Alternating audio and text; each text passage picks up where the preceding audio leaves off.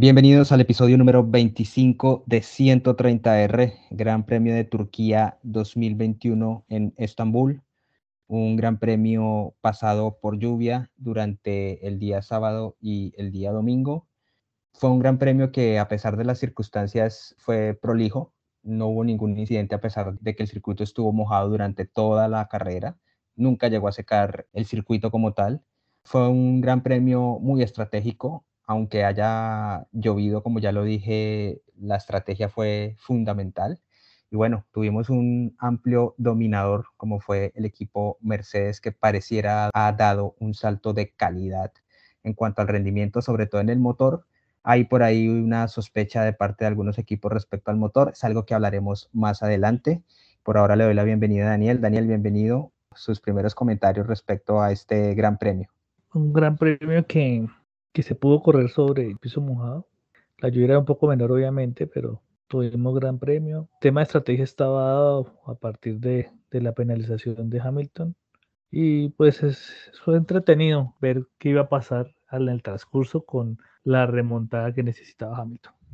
Usted lo mencionó, Lewis Hamilton penalizaba con 10 posiciones ya que cambió algunas piezas del motor no todo el motor, no toda la unidad de potencia, pero sí algunas piezas, por lo tanto no partiría en el último lugar como sí le tocó a Max Verstappen en el Gran Premio anterior. Otro piloto que penalizaba fue Carlos Sainz. Este sí se fue hasta el fondo de la grilla, hasta la posición número 20, porque él sí cambió toda la unidad de potencia. Entonces teníamos a un Carlos Sainz en su Ferrari partiendo desde la posición 20 y a un Lewis Hamilton que había logrado la pole el día anterior, el día sábado, pero producto de la penalización partía en la posición 11, iba a tener la relativamente sencilla si la carrera se hubiese disputado en piso seco. Yo no tengo la menor duda de que Hamilton hubiese ganado esa carrera en piso seco y por escándalo.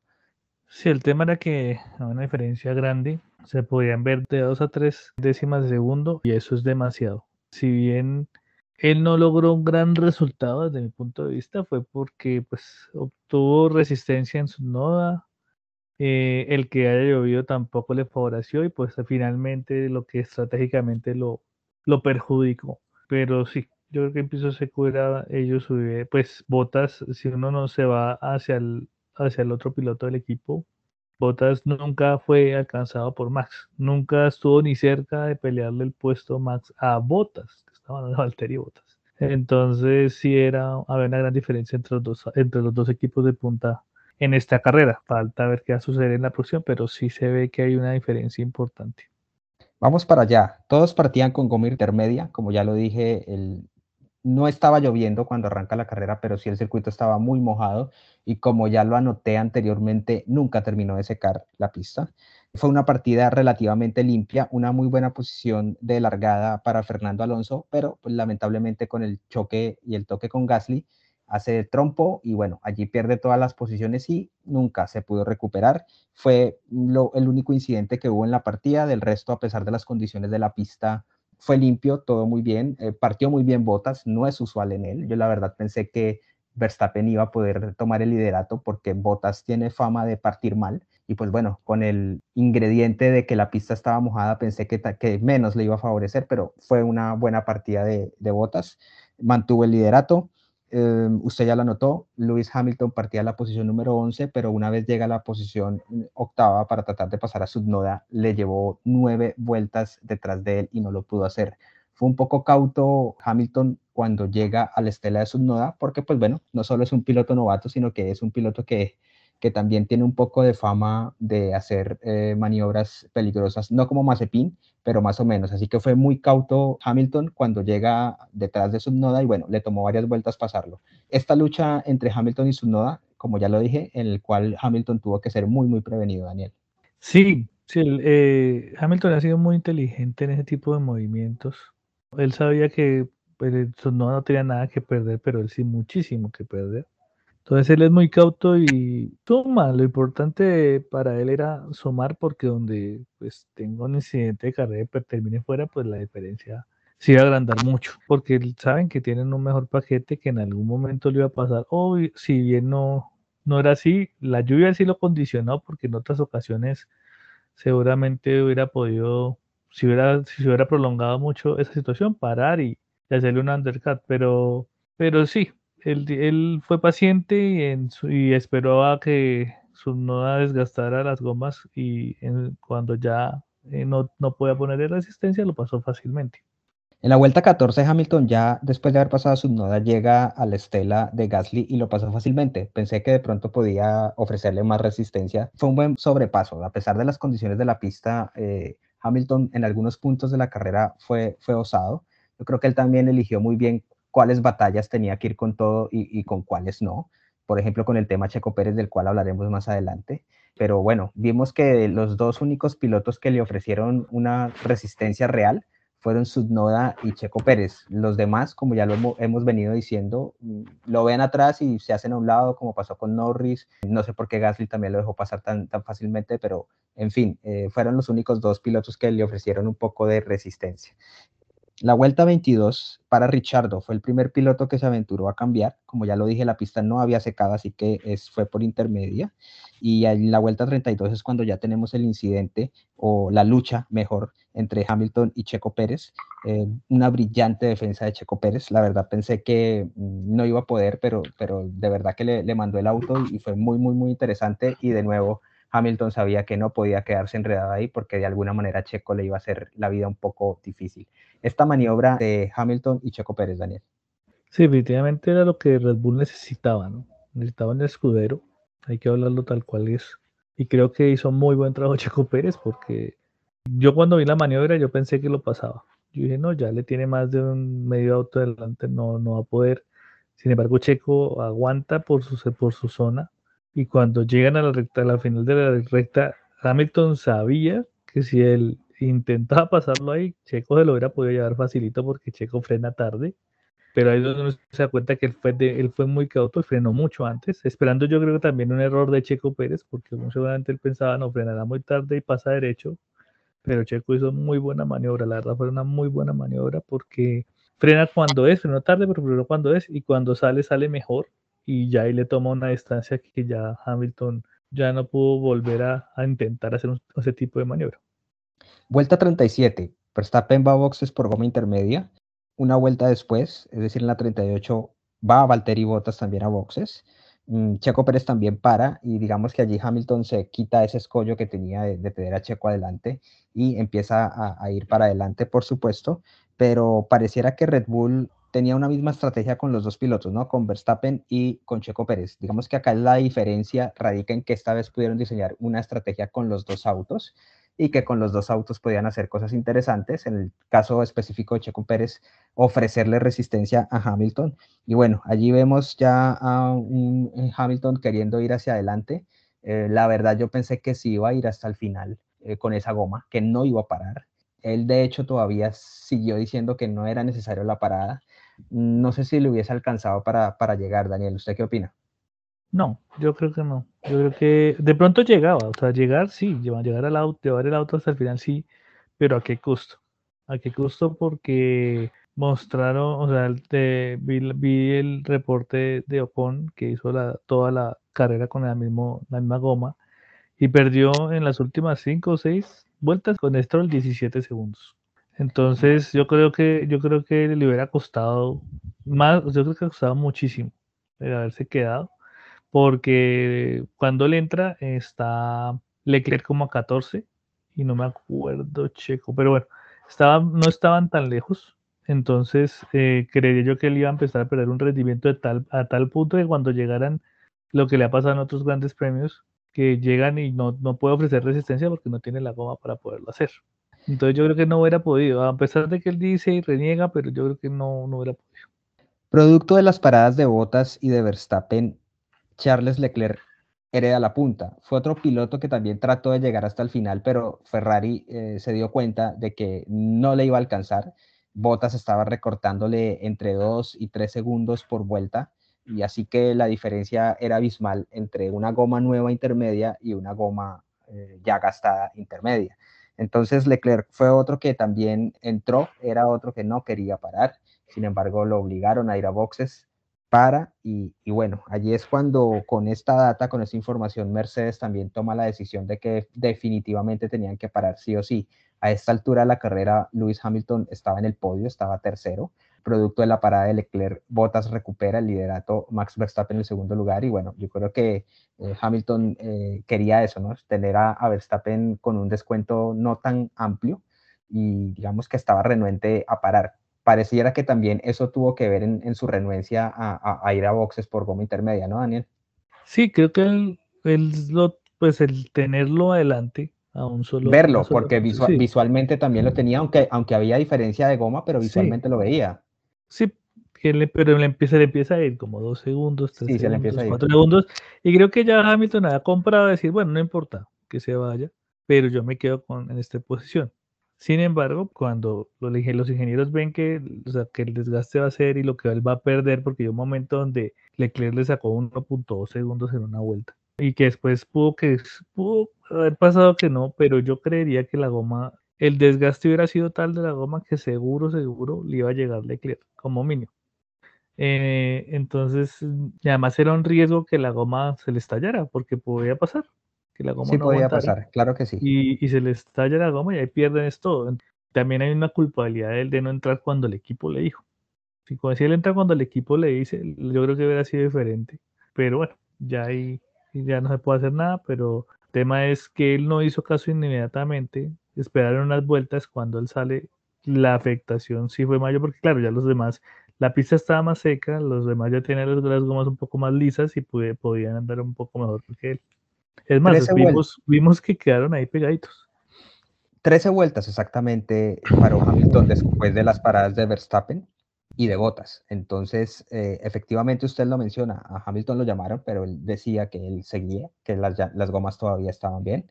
Eh, así que bueno, fue renuente, sin embargo, lo obligaron a parar, la vuelta 51 para Hamilton por intermedia, sale quinto, salió detrás eh, de Checo Pérez y de Leclerc, estuvo muy cerca de Leclerc, a, menos de dos segundos, pero demoraba muchísimo, al menos unas cinco o seis vueltas en que esa goma intermedia tomara temperatura y pudiera tener un, buen agarre. De ahí para allá, pues, por supuesto, ya Leclerc eh, venía con unas vueltas más, tres vueltas más de temperatura en esas gomas y pudo empezar a irse y pues ya Hamilton no, tuvo otra opción que, ir hasta el final. Capítulo aparte creo que merece la victoria de Valtteri Bottas, el otro piloto de Mercedes. Eh, se le critica mucho, pero creo que hizo una carrera muy inteligente. No cometió errores en la partida y tampoco en ningún tramo de la carrera. Fue a boxes cuando le indicaron que fuera y pues bueno, manejó el auto, lo gestionó muy bien y pues creo que fue una muy buena victoria de, de Valtteri Bottas, incuestionable, pero son de esas victorias que le gustan a Bottas, ¿no? O de, o de las cuales se caracterizan las victorias de Bottas, que es ir adelante, liderar sin que no tenga ninguna oposición, porque usted también ya lo mencionó al inicio del episodio, Max Verstappen lo más cerca que estuvo fue 2.5 segundos y, y nunca se le pudo acercar para siquiera tratar de pelearle esa posición. El Gran Premio de Valtteri Bottas, Daniel. Sí, hizo lo que tenía que hacer. Partió bien, que es raro, lo que es cierto, sí, muy cierto, y mantuvo la diferencia con, con Verstappen, donde, donde pudimos notar que efectivamente hay una diferencia de auto muy importante, y hizo todo lo, lo bien, lo correcto. Es más, creo que se, se llevó el punto de la vuelta más rápida.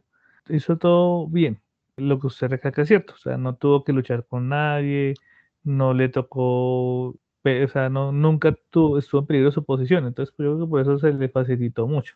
Creo que si Verstappen lo hubiera, hubiera tenido más o menos un auto con que pelearle, la historia habría sido diferente. Daniel, el Gran Premio de los Ferrari al final fue eh, posición número 4 para Leclerc y octavo para Sainz, que como ya lo, hemos venido mencionando, él partía de la posición 20. Fue, digamos que decente el Gran Premio de los Ferrari, pero sí estuvieron bastante deslucidos los McLaren, por ejemplo. El Gran Premio de los Ferrari y los McLaren.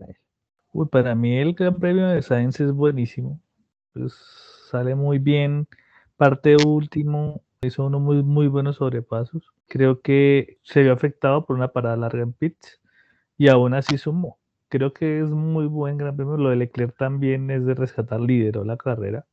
Creo que hubiera podido obtener unos resultados si entra pits en el momento que debe hacer y no, no aguantarlo porque Botas lo iba a pasar. O sea, eso no, no tenía mucho cómo luchar ahí.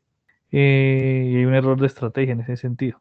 Los McLaren, sí, no, no sé qué pasa, una carrera sí, otra carrera no, la carrera de Richardo no fue buena, la de Norris, la verdad no tuvo, si en otras carreras lo vimos defendiendo su posición, en esta no, esta no tenía como el, auto, mm, fue más bien como paseó en el circuito porque realmente no se le vio mayor impacto en, en, el Gran Premio.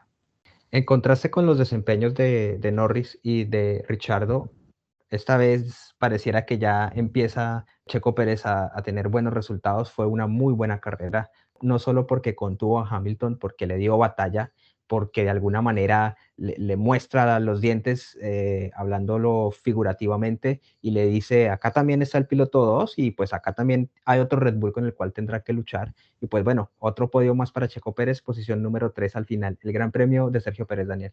Bueno, es muy bueno, es una muy buena. La clasificación, como siempre, no fue buena, pero corrió un gran premio muy inteligente. Ya sabemos de las habilidades de Checo para hacer durar largo más más. La lucha que tuvo, cuando tuvo que pasar a Leclerc, lo pasó. La lucha que tuvo con Hamilton, ya hablamos de ella, fue brillante, mi forma de verlo. No muchos pilotos, y eso se ha visto, le ha podido resistir a, a Hamilton los ataques. Hay unos que sí, pues dan ganas como decir, pues para qué corro, o sea, lo dejan de pasar, es, antes no se quitan del lado como si estuvieran sobrepasándolos una vuelta, quitándole una vuelta. Pero bueno, él hizo un muy buen trabajo, recuperó la, pues, la confianza, no creo que no la ha perdido, pero sí el, el rendimiento, porque veníamos, venían unos resultados muy malos, el auto de Checo superior. En este caso ya se sacude un poco, llega al podio y obtiene muy buen resultado para Red Bull, para descontar en temas de, de campeonato de constructores y ayuda muchísimo a Verstappen para que Hamilton sume menos. El tema es que no hubo descuento en el campeonato de constructores a pesar del doble podio de Red Bull. Mercedes amplió tres puntos más la diferencia ah. eh, gracias a, la victoria de Bottas y pues al quinto lugar de Hamilton.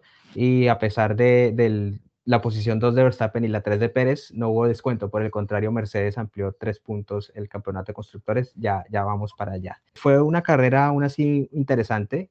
Eh, fue muy buena. Está muy bien que Checo Pérez empiece a recuperar la confianza, como usted lo indica, porque Red Bull lo necesita y lo necesita más que nunca respecto a lo que vamos a hablar del tema del, del motor Mercedes. Sacaron una velocidad de punta que no la tenían. Eh, la sacaron de la galera, no se sabe de dónde fue, el mismo Red Bull eh, le informó a la FIA que le gustaría que, hicieran esa revisión. Yo la verdad no creo que revisen y si lo revisan no va a pasar absolutamente nada, pero parece que hay preocupación ya en el, entorno de, la escudería de Red Bull por este desempeño inusitado de, de, este motor Mercedes que estaba poderosísimo. Es que el ritmo del equipo alemán estuvo muy fuerte en Turquía fueron los amplios dominadores y como ya lo indiqué al principio del episodio, Hamilton no ganó porque la pista estaba mojada. Si no, yo creo que hubiese ganado y fácilmente, escandalosamente, ni siquiera Verstappen hubiese podido hacer algo al respecto. ¿Qué opinión le merece, Daniel? ¿Qué, opinión, qué piensa usted respecto a, esta, a este motor y a esta nueva potencia que tiene el equipo alemán? Sí, pues me recuerda a un Ferrari hace pocos años que empezó a impulsar 15 o 16 o 17 kilómetros más en punta que los demás y eso es algo raro, pero hay que demostrarlo, que efectivamente es algo raro. No sé, pues todos sabemos que los motores no pueden hacer unas mejoras. Está limitado además. Está limitado, entonces es raro que, qué pasó. Entonces, eh, pues esperemos a ver que, que, si, si, si investigan o no investigan el tema de aquí a 15 es a ver qué realmente va a pasar, porque si es, si es una diferencia en punta así, pues no creo que vaya a tener mucho los Red Bull para hacer, excepto este tipo de situaciones, es decir, de, lluvia y eso, pero lo que usted dice es cierto, o sea, yo creo que en piso seco Hamilton, no sé si hubiera ganado, porque pues Bottas estaba adelante, a menos de que dieran la orden de darlo a pasar, porque siempre... Seguramente hubiese pasado porque siempre son 10 autos, o sea, realmente mientras los pasa, Botas tiene el mismo carro, entonces mucho adelante le ha sacado 12, 13, 14 segundos. Pero sí, es un tema, pues preocupante por el lado de Red Bull, claro, o sea, es que se sentía que el, el mejor auto era de Red Bull, o sea, se venía mejor, viendo la mejoría y Mercedes no, y ahora se ve eh, un tema demasiada diferencia. Por ahí hablaron de un desarrollo en el alerón delantero, pero no creo que eso les dé tanta velocidad en, desde nuestro conocimiento de aficionados, de lo que hemos visto a nivel de, en, todos los años en Fórmula 1. Eso no es, un, no es normal que se vea un, cambio de rendimiento de este tamaño. Tan drástico, ¿no? Porque hay, escuderías que, llevan algunos paquetes nuevos, algunas actualizaciones que les da un plus, pero no algo así tan, tan evidente. Es que de verdad que, como ya lo he mencionado, están muy, muy preocupados en Red Bull, así que bueno, ya veremos qué sucede con eso. Al final fue victoria de Valtteri Bottas, la décima de su historial, décima con Mercedes. Segundo lugar para Verstappen y tercero para Checo Pérez. Completan el podio cuarto Leclerc, quinto Hamilton, sexto Gasly, séptimo Norris, octavo Sainz, noveno Stroll y décimo Ocon. Campeonato de pilotos, Verstappen recupera la punta, esta vez la diferencia es de 6 puntos, 262.5 puntos para Verstappen y 256.5 para Hamilton.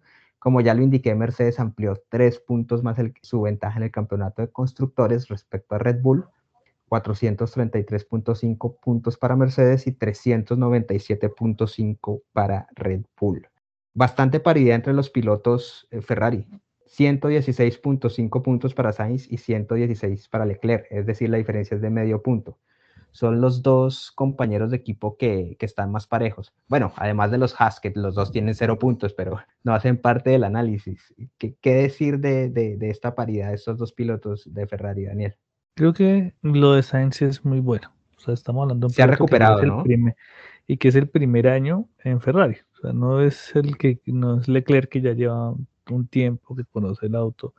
Que hacen cuando diseñan el auto, lo hacen ya, ya sabiendo a él cómo le gusta con el, que el auto se comporte.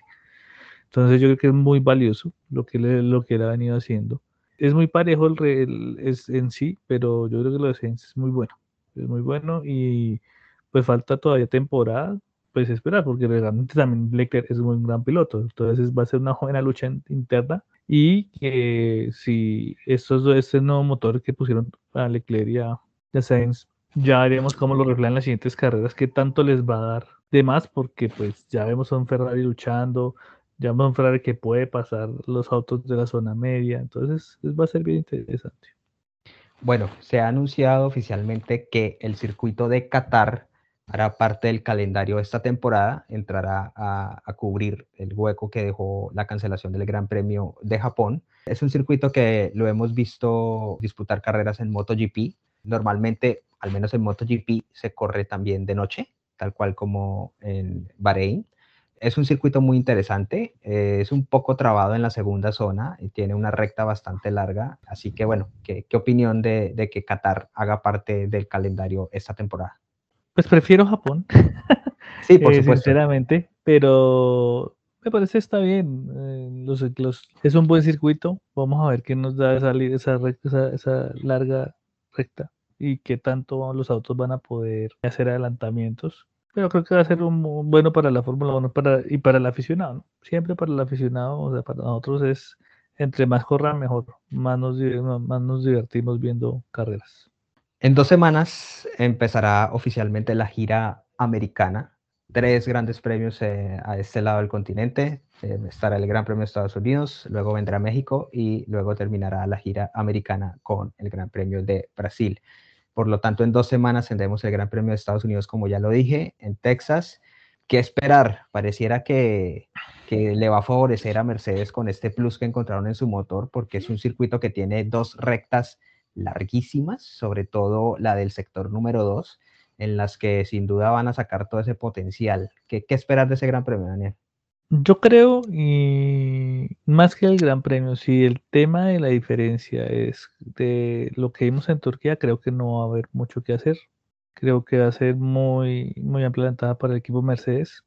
Esperemos a ver si Red Bull encuentra algo para poder reducir ese tema. revertir la situación, ¿no? porque, porque, es muy difícil, muy complicado. Mira lo que estamos diciendo, estamos volviendo a los mismos patrones de la temporada pasada en la que decíamos, bueno, pues el próximo Gran Premio, si no ocurre nada eh, ajeno a, los desempeños normales de los autos, pues Mercedes dominará y pareciera que ya en este último tramo de la temporada, pareciera que encontraron el punto, no se sabe si eh, ilegalmente o no, digamos que en Mercedes siempre va a haber un manto de, duda, de sospecha respecto a, sus autos, pero pareciera que sí, pareciera que han dado ese paso y no para dominar como el año pasado, pero sí para ser los mejores de nuevo.